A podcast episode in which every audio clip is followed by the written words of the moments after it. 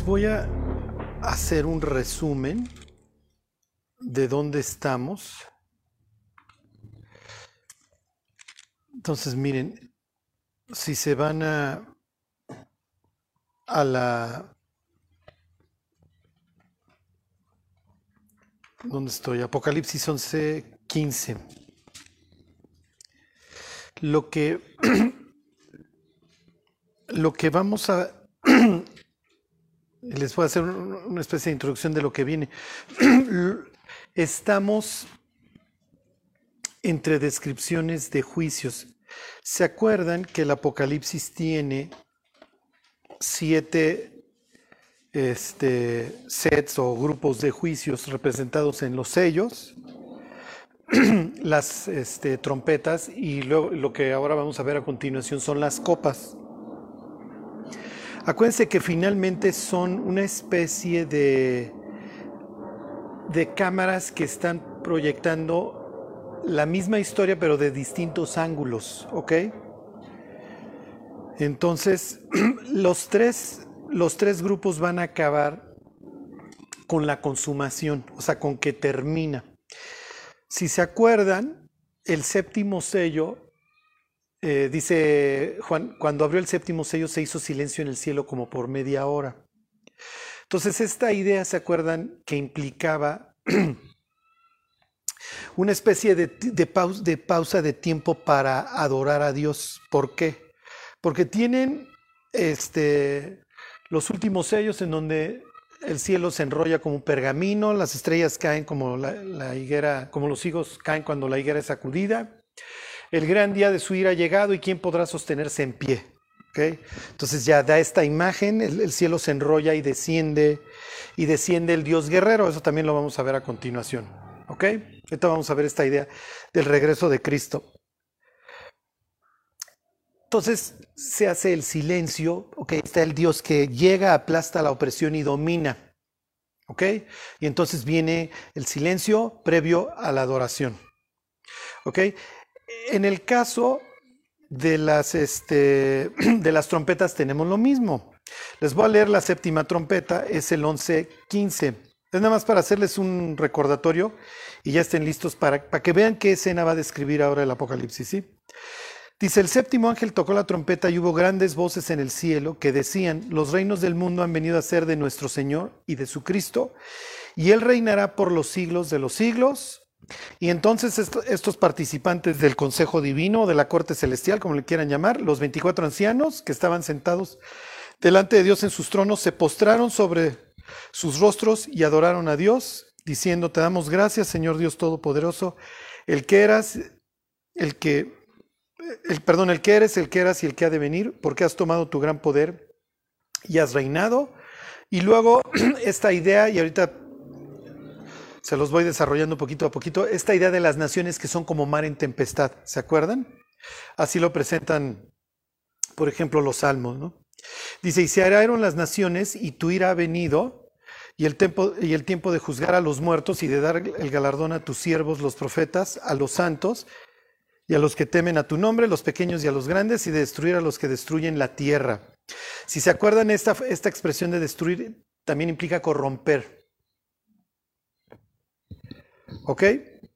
Bueno, ¿qué es lo peor que le puede suceder a un ser humano? Irse al infierno. Por eso es que tanto el séptimo sello como la séptima trompeta implican, ya se acabó. ¿Sí me explicó? Cristo ya llegó, ya reinó. Los que estaban de este lado, felicidades, venid benditos de mi Padre, al reino preparado para ustedes. Y a los de la izquierda dirá, apartados de mí malditos, al fuego eterno preparado para el diablo y sus ángeles. ¿Ok? Oye Charlie, esas palabras están espantosas. Sí, pero al final, y eso es lo que ahorita vamos a ver, es una decisión personal. ¿Sí se entiende? Miren, si ustedes hoy llegaran al cielo, y ahora sí ya me, me regreso al capítulo 14, este, si hoy ustedes llegaran al cielo, al escritorio de Dios y pues pasaran ahí, saludaran a los 24 ancianos, ¿no?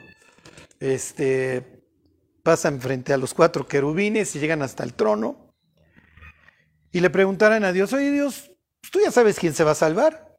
¿Qué diría Dios? pues ahí estás viendo mi título. O sea, soy Dios. O sea, dentro de mi descripción de puesto, obviamente está el saber todas las cosas. Yo sí sé. Pero número uno, tú no lo sabes. Y número dos, desde que creé al hombre le di la oportunidad de elegir. Por eso es que le, que le di la oportunidad, esta idea de, de crece, multiplícate, etcétera, arregla, no arregla, mantén el orden, pero tienes una restricción. El día que tú comas de ese árbol, vas a conocer el, vas a conocer el mal. O sea, vas a saber que es un tribunal de lo familiar, vas a saber que es una prisión, vas a saber que es una droga, vas a saber que es un homicidio. ¿Quieres? Lo puedes saber, es tu decisión. Los que somos papás, quisiéramos que nuestros hijos tuvieran ese conocimiento, que en ese sentido, como le dice el diablo a, la mujer, sabe Dios que sus ojos van a ser abiertos. O sea, quisiéramos que nuestros hijos abrieran los ojos a estas cosas. o sea, piénsenlo. Piensen en el sicario que mata a su primera víctima, ¿sí? Y que, o sea, lo que el, el, nuevo panorama que se abre horrendo en su vida, ¿sí me explico? Porque ya cruzó, ya cruzó una línea. Y en ese sentido el diablo le pudiera decir, ya eres más sabio, ya sabes qué es matar. Y pudiera decir al sicario, pues ya sé que es matar, pero que esté yo satisfecho. ¿Sí me explico? Entonces, ¿y por qué se los digo? Porque esa es la moda ahora, en el sentido de que Lucifer liberó al hombre de la esclavitud y de la ignorancia en la que Dios lo tenía. ¿Sí me explico? Es ridículo. Imagínense que ustedes están viendo a Eva y le dicen, antes de que estire la mano, y le dicen, a ver, Eva, Vamos a, vamos a concentrarnos en ciertas cosas. ¿Qué quieres? No, pues quiero eso. ¿Ok? Tú sabes que pues, lo tienes prohibido, ¿no? Sí. A ver, vamos a concentrarnos en qué sí tienes, Eva. Tengo un cuerpo perfecto, ¿ok? Tengo una salud perfecta, ¿está bien? Tengo una extensión territorial que no se acaba, ¿ok? Vivo en un sitio perfecto, Oye, entonces tienes muchas cosas. Sí, pero no tengo eso. Y así es el ser humano. Y el diablo simplemente se dedica a concentrar a la humanidad en qué no tienes. ¿Sí? Entonces, este, tú puedes estar casado, pero pues mira, fulana, siempre el pasto está más verde en el jardín de enfrente. Entonces, ¿qué no tienes? ¿Qué no tienes? ¿Sí? Obviamente Eva después del pecado se va, obviamente se va a encontrar mucho, mucho más vacía y eso es lo que genera el pecado, que como estaba antes. Y como le dice, es que la serpiente me engañó. La expresión es que me dio falsas esperanzas, pues sí, Eva.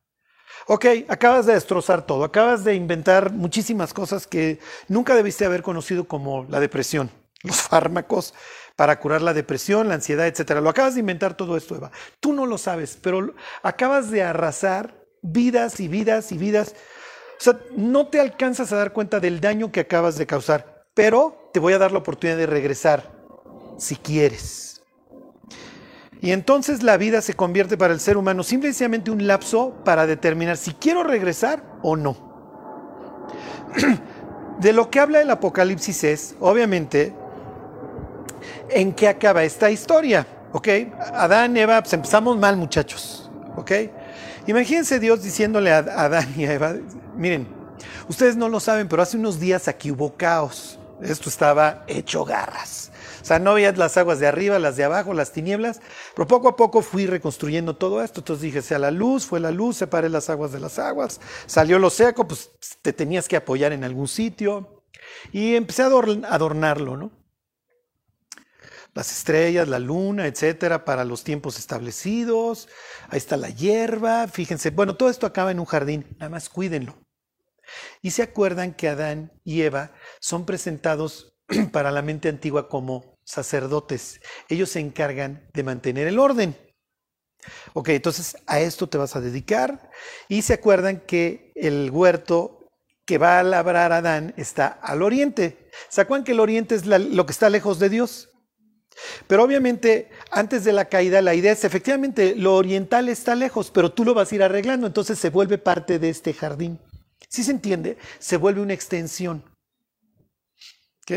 Entonces piénsenlo, aquí vivo yo, aquí está mi corte celestial, de mi trono sale un río que se divide en cuatro brazos, lo que ustedes quieran. El día que peques te expulso.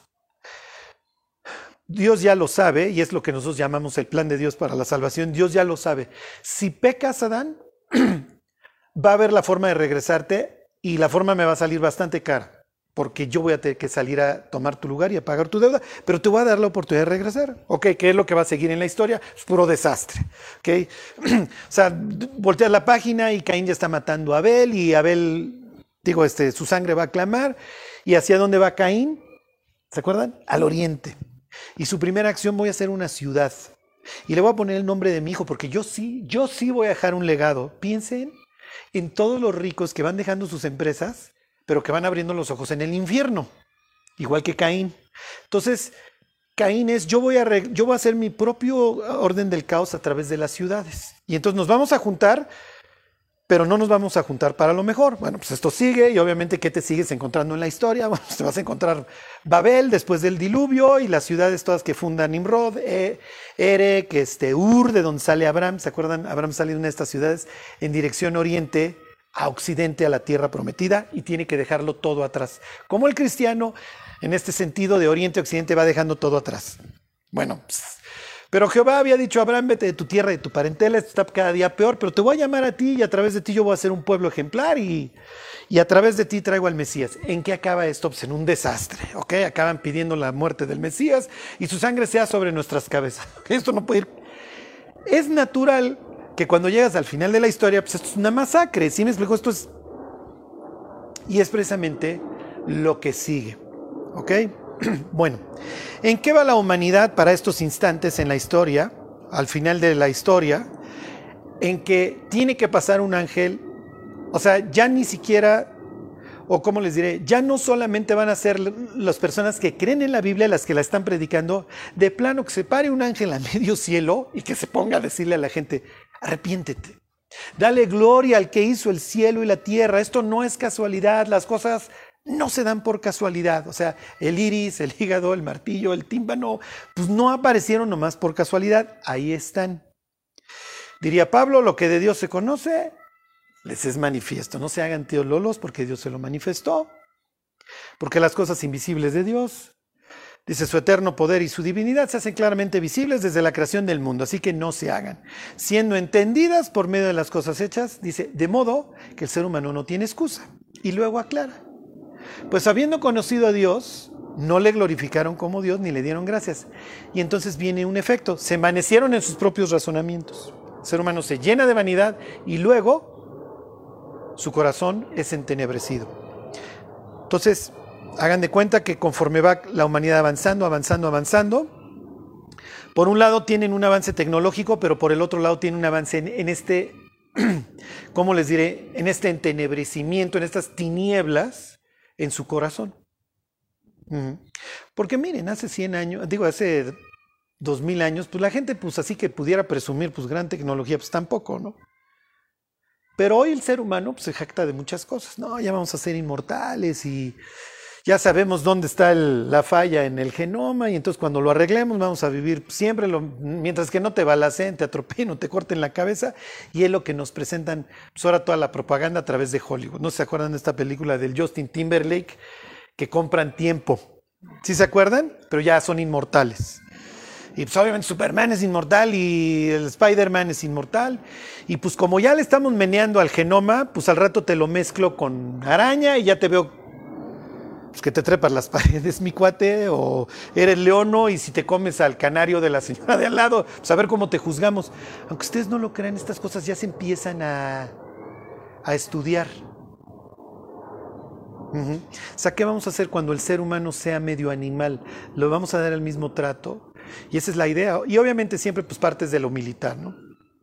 O sea, finalmente la camarita de nuestro teléfono, pues no, no, la idea no era vendérselo al público, la idea era pues, que lo tuviera el espía nazi, ¿sí?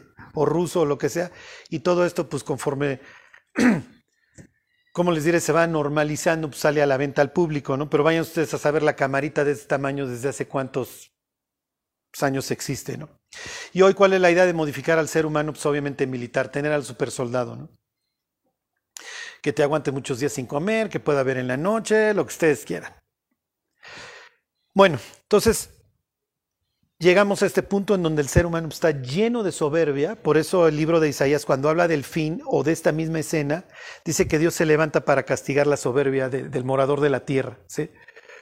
Bueno, entonces lo que hemos visto es así, Dios mandando unos juicios espantosos, ¿por qué? Porque Dios es malo, no, porque te estoy dando la última chance. Y Dios parte de la base, mira humanidad, si un día no abres la llave y sale sangre, nunca vas a querer voltear a verme. Si un día no cae fuego, te va a valer. Pero el día que veas que llueve fuego, que abres la llave y sale sangre, te vas a empezar a hacer las preguntas grandotas de la vida. Quiero decirles que hoy en día, digo, siempre ha sido esa la idea del diablo, pero hoy en día el, diablo, el, mundo es muy atractivo. Este, la Biblia siempre tengo que hablar pestes del mundo para que no nos vayamos en la finta. Pero conforme la tecnología se haga más accesible, pues todavía más, ¿no? Y la propaganda, pues olvídense. Entonces, en esta historia, bueno, pues tienes un ser humano cada vez más soberbio, vienen unos juicios horribles para quebrantar a la humanidad. ¿Funciona? Sí, sí funciona. ¿Se acuerdan? O sea, la Biblia habla en el Apocalipsis de que la gente se va a convertir por miles, o sea, miles y miles y miles. Claro, ya no hay un futuro en ese sentido. Ya, ¿Sí me explico? Hoy ya empieza a estar el mundo medio feo, ¿están de acuerdo? O sea, las noticias, las noticias son horribles, o sea, tembló aquí, guerra allá, guerra acá, este. Y lo peor, les, les voy a decir, el ser humano nunca, jamás fue diseñado para vivir solo. La soledad literalmente nos mata. ¿Sí? Obviamente reduce la expectativa de vida, trae cualquier cantidad de problemas de salud. Y hoy, desgraciadamente, los seres humanos nos volteamos a ver con desconfianza. Sí, y esto pues, no vayan a pensar que tampoco es casualidad, o sea, es parte de, de una agenda, de un diablo sabio y disciplinado que se goza viendo al ser humano sufrir. ¿Por qué? Por una simple y sencilla razón, porque portamos la imagen de Dios. Bueno, ok, nos quedamos la semana pasada en Apocalipsis 14, 13. Y dice, oí una voz que desde el cielo me decía, escribe, bienaventurados de aquí en adelante los muertos que mueren en el Señor. Sí, dice el Espíritu, descansarán de sus trabajos, porque sus obras con ellos siguen. Esto es horrible. Esto es horrible porque dentro de todo, el deseo de Dios, y así lo presenta la Biblia como un don, eh, es que el ser humano pueda disfrutar la vida. Y, y si ustedes se fijan, o sea, cuando nos quitamos este chip de, de Eva de que no tengo y dejo de vivir en la frustración y me doy cuenta y valoro lo que sí tengo, nos damos cuenta que podemos disfrutar mucho la vida. O sea, el ser humano puede disfrutar muchas cosas, claro, o sea, en su barbarie todo lo va atropellando y lo va destruyendo. Pero los que somos papás tenemos la increíble oportunidad de disfrutar de nuestros hijos, ¿sí? de, disfrutar de nuestro matrimonio, de disfrutar de poder irte a un restaurante, ¿sí me explico? Y, o sea, Dios diseñó la vida para que realmente la disfrutáramos. ¿Qué es lo que nos destruye? Pues el pecado. ¿De qué se lamenta el hombre viviente? ¿Se acuerdan? Lamenta el hombre de su pecado. Entonces, ¿qué, ¿Cómo les diré? ¿Qué, fotografía del futuro está presentando el Apocalipsis? Al grado que Dios dice, mira, todos los creyentes que se estén muriendo en esa época, felicidades, ¿eh? Ya, saliste de un sitio espantoso y viniste al cielo. Y aquí te estoy esperando. Y, y el destino de ellos lo describe el capítulo 7, ¿se acuerdan? Que están ahí delante del trono con sus ropas blancas y sus palmeras celebrando la vida con Dios. Pero qué horrible, ¿no? Qué horrible que llegue un punto en donde las iglesias se reúnan todas subterráneas. Van a ser iglesias muy fervorosas, obviamente, porque no están debatiendo si voy o no al antro. O sea, es dónde nos escondemos y no nos vayan a matar y a fulano ya lo agarraron y... Ajá. Van a ser iglesias pues, espiritualmente pues, cálidas. ¿Sí?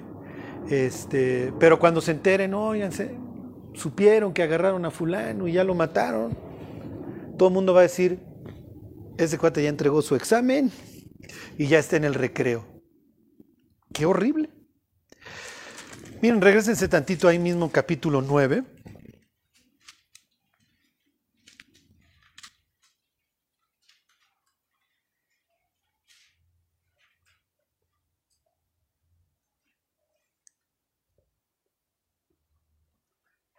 Este está hablando ahí a quinta y sexta trompeta. Dejen agarro mi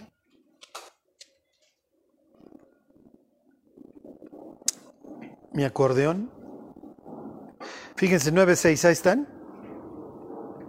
Dice, en aquellos días los hombres buscarán la muerte pero no la hallarán y, ansiarán morir, pero la muerte huirá de ellos.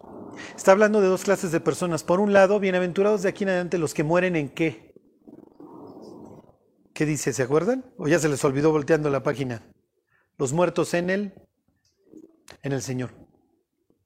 Sí, descansarán de sus obras y dice, además sus obras con ellos siguen. Acuérdense que no nos vamos vacíos, ¿eh? O sea, nos llevamos todo nuestro servicio, todo lo que hemos hecho para la gloria de Dios, mucho o poco, todo nos lo llevamos. Y por el otro lado tienen a una humanidad que no se quiere arrepentir, pero que por el otro lado ya no va a haber, no lo va a calentar ni el sol para que me entiendan. O sea, lo único que estoy esperando es morirme porque el mundo en el que yo había puesto mis esperanzas además está desmoronando. ¿Sí? Fíjense cómo acaba el, el capítulo 9.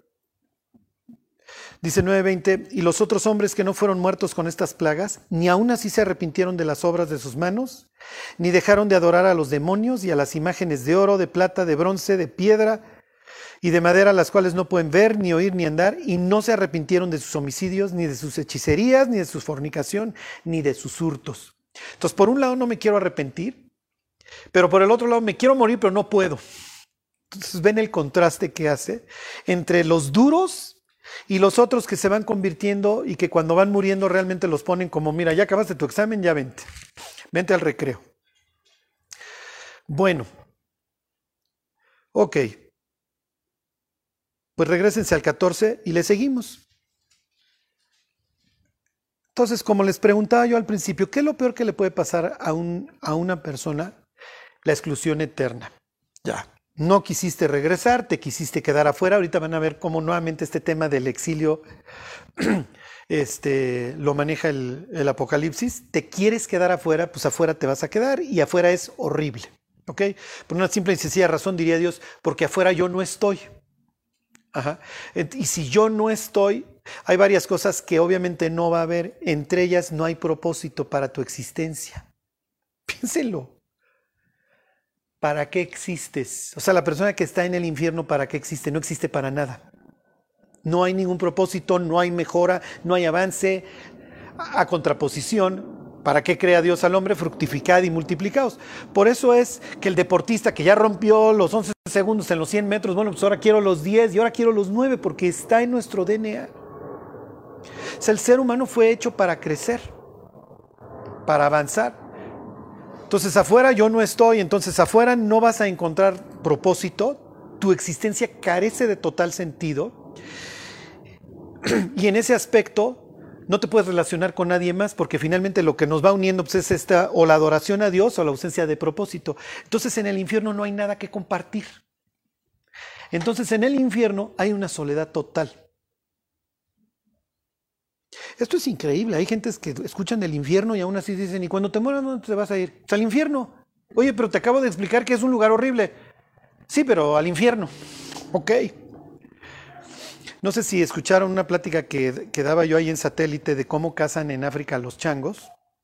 Ponen en un agujero sal. Y entonces, como les gusta la sal, el chango mete la mano en el agujero y la llena de sal. Y ya no lo va a soltar.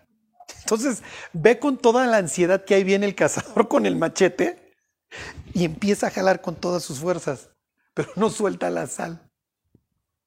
Es el ser humano. Oye, te vas a ir al infierno. ¿Sí me explicó? Sí, sí, pero no puedo soltar esto. Ahí tienen a estos cuates. Sí, pero no voy a dejar de adorar a los demonios. No voy a dejar de fornicar, no voy a dejar de robar. Sí, maestro, pero la otra opción es perderlo todo. O sea, aún lo que tú crees de lo que te estás aferrando lo vas a perder. Bueno, y ahora sí. Bueno, Charlie, en este sentido, con este ejemplo, ¿cuál es la escena? La escena es que está el changuito así y ahí viene ya la guadaña, literalmente. Literalmente es lo que va a tener este, en la mano este ángel. Bueno, ok. Si se fijan, llevamos tres, digo, dos, dos, de tres secciones en el capítulo 14. Número uno, estos en el monte, los 144 mil. Número dos, los ángeles dando sus mensajes, sus tres mensajes. Se complementan el uno al otro, creen el Evangelio y arrepiéntete. Ya no le tires este mundo, este mundo se hizo pedazos. Adiós Babilonia, muchachos. Y número tres, si tú decides entrar al censo del diablo, ya no entras al censo de Dios y te quedas en la ciudad. A donde vaya a habitar el diablo, allá te quedas, ¿eh? Entonces, haz tus cuentas. Bueno, y entonces ya pasaron los ángeles, ya dijeron, y ahora viene el momento en que las personas se van a situar o en un lado o en otro. Ahora sí, versículo 14, 14, 14. Miré y aquí una nube blanca, y sobre la nube uno sentado semejante al Hijo del Hombre, que tenía en la cabeza una corona de oro y en la mano una hoz aguda. Esto es típico de la Biblia, ¿se acuerdan? La idea de la cosecha al final de los tiempos. O sea, Jesús y Juan el Bautista usan estos ejemplos constantemente. Lo que quiero eh, que, se, que se fijen, a ver, váyanse a Daniel capítulo 7.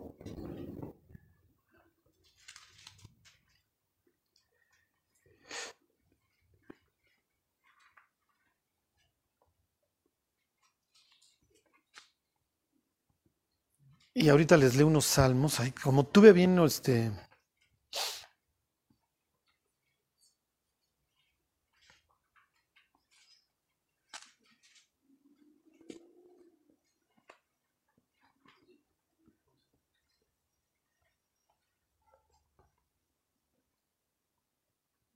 Este.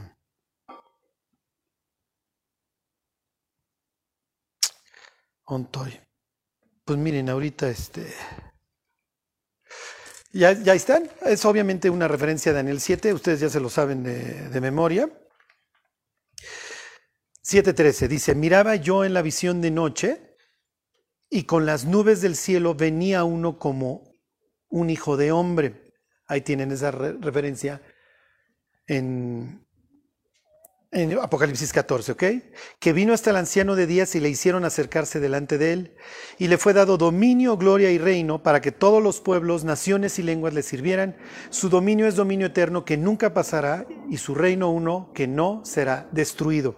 Entonces lo que está presentando el Apocalipsis ya viene, ¿ok? Esta escena de Daniel 7 se está cumpliendo en todo su esplendor. Acuérdense, y aquí les hago un paréntesis, que los judíos esperaban ver hacia el Mesías. Cuando Jesús se dice a sí mismo el, Hijo del Hombre, es como, pues sí, sí te entiendo, ¿no? Pero ¿dónde están las nubes y dónde está el poder y dónde está el fuego consumidor? Y diría Jesús, pues sí, yo entiendo que ustedes me están esperando así. Cuando Jesús se refiere a sí mismo como el Hijo del Hombre es una referencia a esto. Pero primero tengo que perdonarle sus pecados, tengo que pagar primero sus pecados para luego venir por los que quieran. ¿Sí se entiende? Ok, váyanse tantito a la izquierda, al Salmo 104.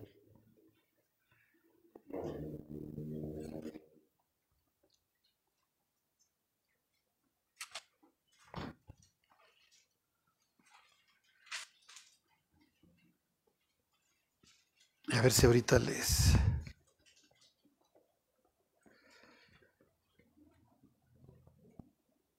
¿Dónde estoy? A ver, el 104, el, creo es versículo 4, ahí están. Este, Baal, el dios cananita, le llamaban el jinete de las nubes. Este, en inglés el Cloud Rider. ¿Ok? Ahí están 104, 3. Ahí están. Dice que establece sus aposentos entre las aguas, el que pone las nubes por su carroza, el que anda sobre las alas del viento. Entonces ahí tienen esta imagen de que Dios cabalga sobre una nube. ¿Ok? Bueno, a ver, váyanse. Este es famoso, váyanse a Mateo 24. Obviamente de la misma forma, la misma escena.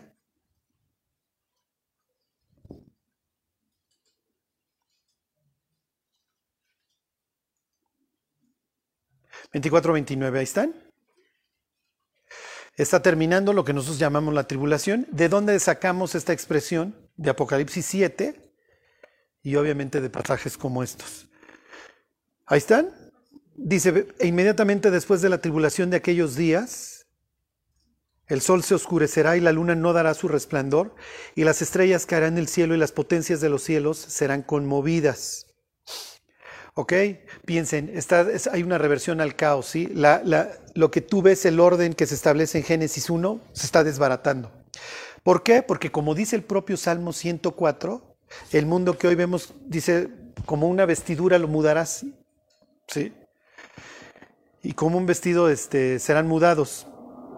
Ok, versículo 30. Entonces aparecerá la señal del Hijo del Hombre en el cielo, y entonces lamentarán todas las tribus de la tierra, y verán al Hijo del Hombre viniendo sobre las nubes del cielo con poder y gran gloria. Y enviará sus ángeles con gran voz de trompeta, y juntará sus escogidos de los cuatro vientos, desde un extremo del cielo hasta el otro. ¿Ok? ¿Qué es lo que va a suceder? Desciende Cristo, aplasta obviamente la rebelión que lo está esperando, se abre el cielo, desciende. En, este, en esta ocasión presenta en las nubes, en Apocalipsis 19 lo presenta en un caballo blanco. Para efectos prácticos es exactamente lo mismo. En uno estaría insultando a Baal o a un dios cananita, en el otro estaría insultando a César en su caballo blanco. ¿Sí se entiende? ¿Sí se entiende la polémica? ¿Por qué? Porque, ay, nosotros adoramos al, que, al jinete de las nubes. Y entonces Dios diría, ese es chafa, yo soy el que anda en las nubes, yo pongo las nubes por mi carroza. Oye, ¿y por qué en Apocalipsis 19 eh, menciona un caballo blanco? Porque es el imperator, el César, si me explico, quien supuestamente tiene el dominio sobre el mundo, tú quieres tener su marca para tener lo que les decía el just commerce, comprar y vender, etc. Y en este caso aparece Cristo, se está burlando del César, ¿sí se entiende? O aparece el Dios victorioso en su caballo blanco. Bueno, ok, regreses al 14 de Apocalipsis y ahorita regresamos a los evangelios. Entonces, pues ni modo, se acabó el tiempo. Qué horrible, por eso obviamente dice que todas las tribus de la tierra van a lamentar. ¿Por qué? Porque ya es demasiado tarde.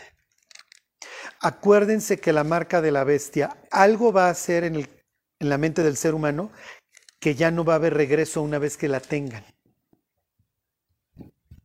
¿Qué ir a hacer en el cerebro? Ya luego uno escucha ahí a los... Hay una señora argentina que dice que el cerebro humano tiene una parte espiritual y que esa pues, eventualmente va a ser dañada. Pues, no lo duden. Como sea, el que se pone la marca tendrá una versión a Dios y cuando se abra el cielo y vea descender a Cristo, ya es demasiado tarde. Entonces, como diría Isaías, buscad a Dios mientras puede ser hallado. Bueno, les vuelvo a leer el 14:14. Dice, miré y aquí una nube blanca y sobre la nube uno sentado semejante al Hijo del Hombre que tenía en la cabeza una corona de oro y en la mano una osa aguda. Pues, ¿qué va a ser? Obviamente, pues lo que decía don Juan, ahorita lo leemos, ¿no? Y del templo salió otro ángel clamando a gran voz al que estaba sentado sobre la nube. Mete tu hoz y ciega, porque la hora de cegar ha llegado, pues la mies de la tierra está madura, y el que estaba sentado sobre la nube metió su hoz en la tierra, y la tierra fue cegada. ok. Esto se presta un poco para confusión. ¿Por qué? Porque desde cuando los patos le tiran a las escopetas. Porque ve uno al Hijo del Hombre, pues una referencia ya a Daniel 7, con su corona y su voz bajando en la nube, como lo presenta el propio Cristo. Y por cierto, la misma escena está en Marcos 13, de la nube, etcétera, que es el paralelo del Mateo 24. Entonces, por todos lados dice que Cristo regresa en una nube. Y entonces Apocalipsis 14 también, ahí viene el Hijo del Hombre con su voz y ya va a cegar. Y los que la cacharon, la cacharon. Felicidades muchachos, ustedes de este lado y los otros de este. ¿Ok? Y en la misma escena sale un ángel del templo y le grita. Este, ¿qué, expresión usa? Este, bueno, dice clamando a gran voz, pero bueno, para efecto es lo, mismo, ¿no? Dice, mete tu voz. Y entonces cuando uno lo lee, dice, oye, ¿por qué el ángel pues le va a venir a dar órdenes al patrón, ¿no? Al jefe, ¿por qué le das órdenes a, a Cristo? Y fíjense cómo todo el tiempo la Biblia va a presentar a Jesús como una persona siempre obediente al Padre. Obviamente el ángel es un simple mensajero, por eso aclara que sale del templo.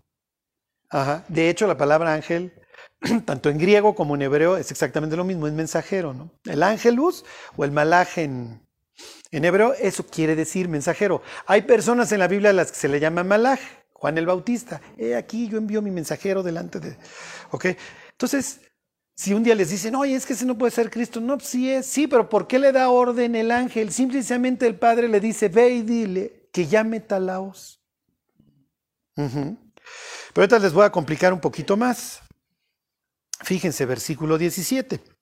Salió otro ángel del templo que está en el cielo, teniendo también una hoz aguda.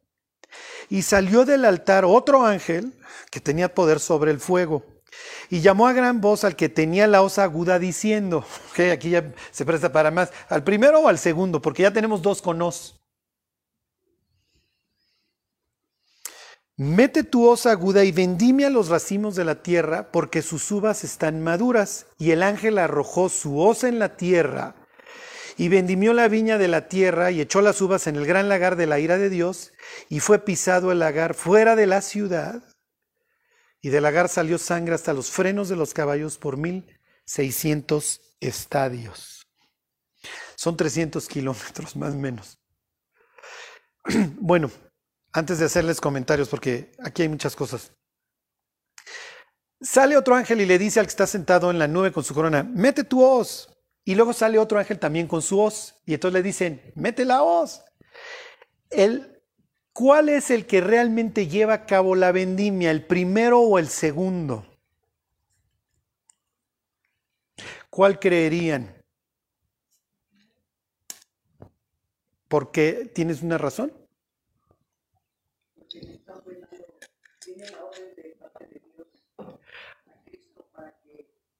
Miren, ¿cómo les diré? No es importante, pero para que digan, qué, o sea, pregunten qué está pasando, ¿no?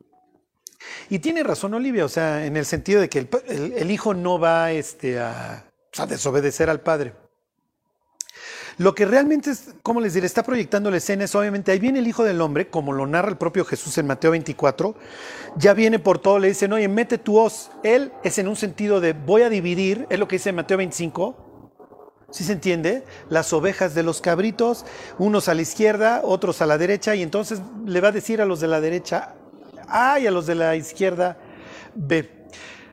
El propio Jesús diría, efectivamente, o sea, a mí me dan la orden, pero yo lo que voy a hacer ya es una separación eterna. En ese instante de la batalla, que lo hagan los ángeles. A ver, váyanse a Lucas 10. En el Evangelio de Lucas, efectivamente son los ángeles, por así decirlo, los que en un... A ver, ustedes hagan la chamba.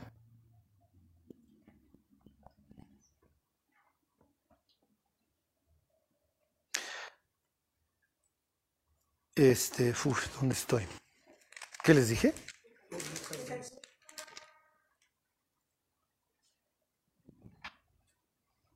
A ver, antes de, váyanse a, Mar, a Mateo 3. Mientras consulto mi...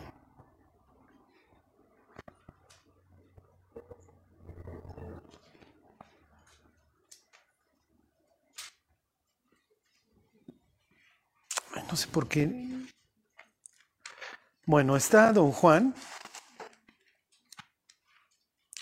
Juan obviamente está esperando que el Mesías va a venir como lo presenta el Apocalipsis, va a venir el Señor súbitamente a su templo y va a venir como fuego purificador y va a aplastar a los soberbios de la tierra. Por eso es que, oye Jesús, es que pues yo no, o sea, como que no me llenas del perfil mesiánico. Les dije Mateo 3, ¿va? Bueno, dice 3.11, dice, yo a la verdad os bautizo en agua para arrepentimiento, pero el que viene tras, tras mí, cuyo calzado yo no soy digno de llevar, es más poderoso que yo, él los bautizará en Espíritu Santo y fuego. Su aventador está en su mano y limpiará su era, y recogerá su trigo en el granero y quemará la paja en fuego que nunca se apagará. ¿Sí se entiende? Apocalipsis 14 usa las dos, usa el ejemplo de la mies y usa el ejemplo de las uvas, del lagar, los dos en sentido negativo. ¿Ok? Entonces agarra las uvas y velas a pisar al lagar allá afuera. No quiero saber nada de esto. Los lagares por lo general estaban fuera de la zona conurbada. ¿Ok? Y es la misma idea. Y cuando metas la hoz, vas a poner eh, de este lado este, el trigo y la paja la vas a echar para allá y que la paja, en ese sentido, sea excluida y se esté quemando por allá. ¿Se entiende? A ver, váyanse este, a Marcos, digo, perdón, a Mateo 13. Ok, nuevamente. Charlie, ¿el mundo se pudiera componer? No. No, no, no, no, no. El, el, mundo nunca se va, se va a poder componer. ¿Ok? Y es lo que Jesús da a entender. Se va a componer hasta precisamente el día que Cristo regresa. Y entonces ahora sí, arranco un nuevo mundo, pero con puras gentes que me aman y que quieren continuar conmigo. No hay una organización que soporte una rebelión interna, ¿sí? Una empresa, una escuela, lo que ustedes quieran. Y en ese sentido, por eso dice Jesús, a ver, pues yo voy a jalar con la gente que me ama, ¿sí me explico? Y con esa voy a gobernar y con esa voy a hacer el nuevo mundo. Bueno, fíjense, dice 13:24, les refirió otra parábola diciendo, el reino de los cielos es semejante a un hombre que sembró buena semilla en su campo, pues esa era la idea. Pero mientras dormían los hombres, vino su enemigo y sembró cizaña entre el trigo y se fue. Cuando salió la hierba y dio fruto, entonces apareció también la cizaña. Vinieron entonces los siervos del padre de familia y dijeron, Señor, ¿no sembraste buena semilla en tu campo? ¿De dónde pues tienes cizaña? Él les dijo, un enemigo ha hecho esto. Y los siervos dijeron, ¿quieres que vayamos y la arranquemos? Y aquí me detengo. Obviamente el, Señor va a decir, no, no lo hagas. Este, ¿por qué? Por eso les hago énfasis. Lo peor que le puede pasar a un ser humano es este día en donde ya creció la cizaña junto con el trigo, ya, ya se distingue y entonces ya puedo cosechar lo bueno y lo puedo separar de lo malo. Hoy Dios está viendo al secuestrador secuestrar y destruir vidas de personas, este, lo ve, lo ve desde su santo templo. Dios hoy ve una persona matando a otras, agarrando las patadas en el estadio hasta que se muere. ¿Por qué? Porque hizo al ser humano libre. ¿Está satisfecho Dios? Por supuesto que no. Pero ¿cuál es la otra opción? ¿Destruyo el proyecto humano? ¿Sí se entiende? O sea, Dios cuando, cuando crea al ser humano sabe del riesgo que se está corriendo. Pero Él entiende Prefiero gozar la eternidad con gentes que me amen y que son libres y que voluntariamente me amaron a destruir el proyecto por completo. Entonces sí, sí, la vida que vive el ser humano pueden ser 80, 90 años, pueden ser horribles. O pueden ser 5 años, ¿sí me explico? Y parto de la base de que pueden ser horribles. ¿Por qué? Porque hay agentes libres destruyendo la vida de otros libremente, sin restricción. Sin restricción. Oye, Charlie, esto es horrible. Sí. La otra opción era hacer robots. ¿Cuál era peor? Presupuesto del amor es la libertad. Es horrible, o sea, y la gente que ha sufrido, pues lucha con esto. Oye, ¿por qué Dios permite y por qué Dios permite? Y sí, la respuesta de Dios en el Apocalipsis es las cosas viejas pasaron, ya no van a regresar a la memoria, nadie va a estar en el cielo pensando, ay, es que yo sufrí no me vale. Yo ya estoy en un sitio perfecto, ya soy perfecto y lo único que me resta es un futuro perfecto. En donde nunca voy a tener miedo, no va a haber clamor, no le voy a tener que estar diciendo, Dios, sácame por favor este problema, no la veo, ¿qué va a suceder mañana? No, ya. En ese sentido, el ser humano reconocerá en el cielo, oye, gracias que me salvaste y que estuviste dispuesto a arreglar lo que nuestros pecados iban a destruir. porque Dios participó de este dolor. ¿Ok? Por eso, por eso existe la cruz. Ok. Entonces les vuelvo a leer el 28. Él les dijo, un enemigo ha hecho esto y los siervos le dijeron, ¿quieres pues que vayamos y la arranquemos? Él les dijo, no.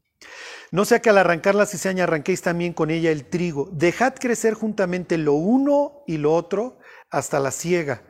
Y al tiempo de la siega yo diré a los segadores, recoged primero la cizaña y atadla en manojos para quemarla, pero recoged el trigo en mi granero. Entonces tienen esta idea nuevamente de exclusión. Eso se va para allá, el lagar se lo voy a pisar allá y el trigo y las buenas uvas o como lo quieran ver lo voy a guardar de este lado.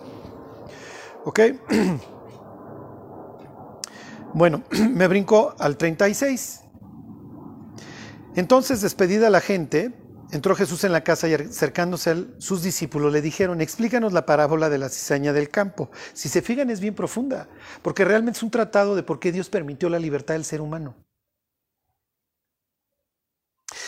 Respondiendo, versículo 37, él les dijo, el que siembra la buena semilla es el Hijo del Hombre. Que tiene nuevamente esta referencia a Daniel 7. El campo es el mundo la buena semilla son los hijos del reino y las cizañas son los hijos del malo. El enemigo que la sembró es el diablo. La ciega es el fin de, la palabra es de la era, de la época, del siglo.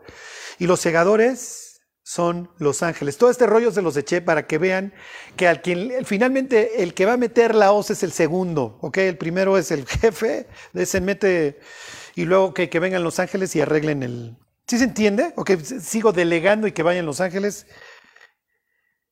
y hagan en ese sentido este, el trabajo? Se los vuelvo a leer el 39. El enemigo que la sembró es el diablo, la ciega es el fin del siglo y los segadores son los ángeles. De manera que como se arranca la ciseña y se quema en el fuego, así será el fin de este siglo.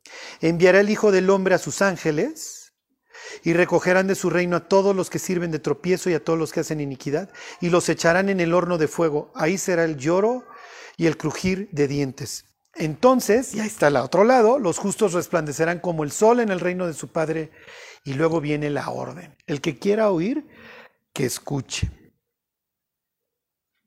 Ok, regresense al 14 y terminamos.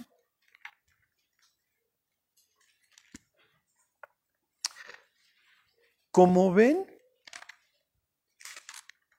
la historia trae un, trae un orden. Capítulo 13, el diablo, sus, su, su, hijo, su pseudo hijo, la bestia, o el, el que copia al hijo, el Espíritu Santo, el falso profeta, este, el convencimiento del mundo, oye, pues si quieres seguir viviendo, pues te tienes que unir a mí, vas a tener que usar esta marca y eso te va a permitir seguir viviendo y no, y no vas a sufrir una muerte civil en el sentido que vas a poder seguir comprando y vendiendo.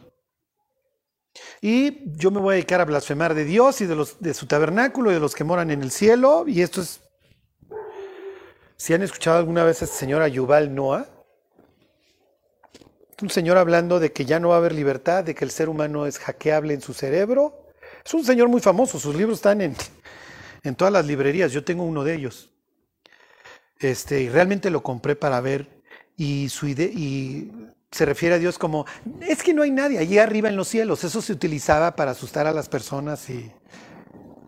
Entonces tienes que llegar a aberraciones como que no hay información sin fuente, ¿sí? O sea, y las piedras dieron lugar a la vida, pero bueno, pues ahí lo acabamos de ver, o sea, el ser humano va a adorar a las piedras antes que al Creador. Este, y la historia continúa. Te presento el otro modelo, los 144 mil, no se halló falta en sus, ¿se acuerdan? Son puros, etcétera, siguen al Cordero por donde quiera que va. El mensaje de los ángeles diciendo, miren, o puede ser de acá o puede ser de allá.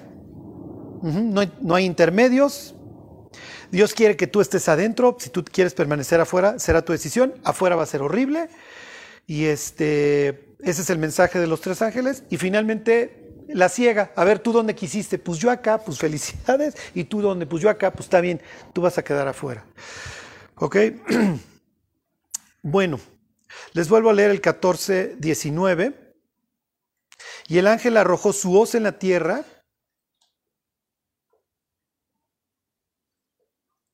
Este, y vendimió la viña de la tierra y echó las uvas en el gran lagar de la ira de Dios, y fue pisado el lagar. Entonces, esta idea de exclusión fuera de la ciudad. Y del lagar salió sangre hasta los frenos de los caballos por 1600 estadios. Les digo, esto es muchísimo. ¿Qué quiere decir, Charlie? Es una masacre. Eso es lo que está sucediendo. Les voy a leer de la literatura de esta de los del segundo templo. Este, ¿qué versículo es? Es el 20. A ver si tengo la nota. Dice, esto es antes de esto es antes de Cristo, ¿ok? Acuérdense que los judíos hacían su literatura de, apocalíptica porque se los llevaba el tren. Y dice, el caballo avanzará hasta que su pecho se bañe en sangre y el carro hasta que su parte superior sea sumergida. En esos días los ángeles descenderán en un sitio escondido, reunirán en un solo lugar a todos los que han hecho llegar el pecado, y en ese día del juicio el más alto se levantará para sentenciar en el gran juicio en medio de los pecadores. O sea, si se dan cuenta cómo es casi... Les voy a volver a leer. Es versículo 3 y 4, fíjense. El 3 dice, el caballo avanzará hasta que su pecho se bañe en sangre y el carro hasta que su parte superior sea sumergida. Es el libro de Enoch, que está hablando de cuando viene Dios a salvar a los, a los, él les llama a los hijos de luz. Este, y a los otros.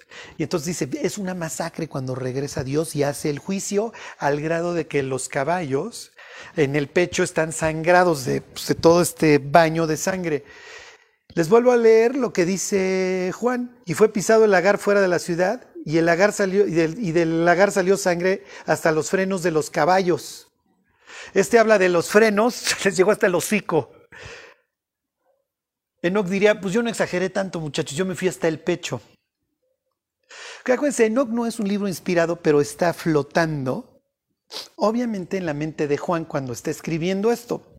¿Por qué? Porque es parte de la literatura apocalíptica que ellos leen y por eso lo cita este, ¿cómo se llama? Judas, ¿no? De este profetizó Enoch séptimo desde Adán. Es muy extraño, o sea, siempre les tengo que decir, es muy extraño el libro y, y por algo no lo incluyeron en el canon. Lo que, lo que quiero que se acuerden es que esto está flotando en la mente de ellos. Es una masacre cuando regresa el juez. Así lo ven. Cuando Juan el Bautista ve que Jesús es muy buena onda y eso, pues yo estaba esperando la sangre hasta los frenos de los caballos. Bueno, no hasta los frenos, el Apocalipsis todavía no ha sido escrito, pero yo lo estaba esperando por lo menos hasta el pecho. Es lo que yo traigo en mi mente. Es la ilusión. Y diría Jesús, mira, todavía no, Juan. ¿Por qué? Porque quiero dar la oportunidad a muchas personas a que se salven. Entonces yo te entiendo que tú eres como el segador en ese instante que le dice al padre de familia, oye, ya lo segamos, porque esto trae mucha cizaña, déjalo. Déjalo hasta que crezca. Y cuando llegue el tiempo, es precisamente de lo que habla el capítulo 14, cuando llegue el tiempo, ya ahora sí ya hacemos la división y vamos a generar un mundo en el que el ser humano pueda tener una vida plena, en donde no esté volteando a todos lados a ver en qué semáforo lo atracan. Sí. Entonces, miren, hoy vivimos en este mundo en donde convivimos con la cizaña, pues no es un lugar bonito, pero es un lugar en donde podemos tener esta satisfacción de traer las almas a Cristo. Si lo oye, mira, este mundo ya ni le apuestes, o sea, esto ya se acabó. Pero hay un futuro. Hay un futuro increíble y hay un futuro espantoso.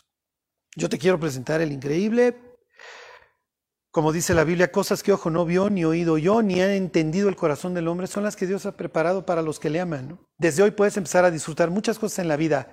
Dos, el gozo y la paz. A ver qué antro te lo da, ¿eh? Y les está hablando un antrero, porque yo, como les he dicho, era el mexicano promedio, briago de jueves a domingo en la mañana. Y el primer viernes que me quedé en mi casa leyendo la Biblia, yo fui el primer sorprendido, ¿eh? Y me acuerdo que platicando con mi hermana, pues sí, como dice la Biblia, Dios hace nuevas todas las cosas. Mm, yo no me hablaba con mi hermana. Digo, par de seres caóticos, ¿no? Pero cuando Cristo llegó a la casa y empezó a reinar, y los viernes ya era hablar de Dios y de la Biblia, pues sí, a lo más necio escogió Dios para avergonzar a los sabios. Pero todos los que conocemos la paz que Dios trae, sabemos que es invaluable.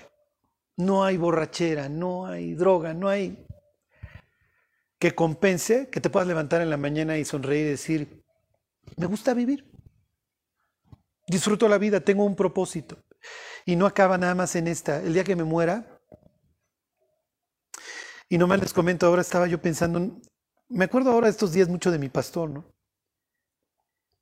Y no, no creo que me oiga ni que le interese. Y no le rezo a los santos. ¿eh? Pero estaba yo pensando, este, tú ya acabaste, ya terminaste.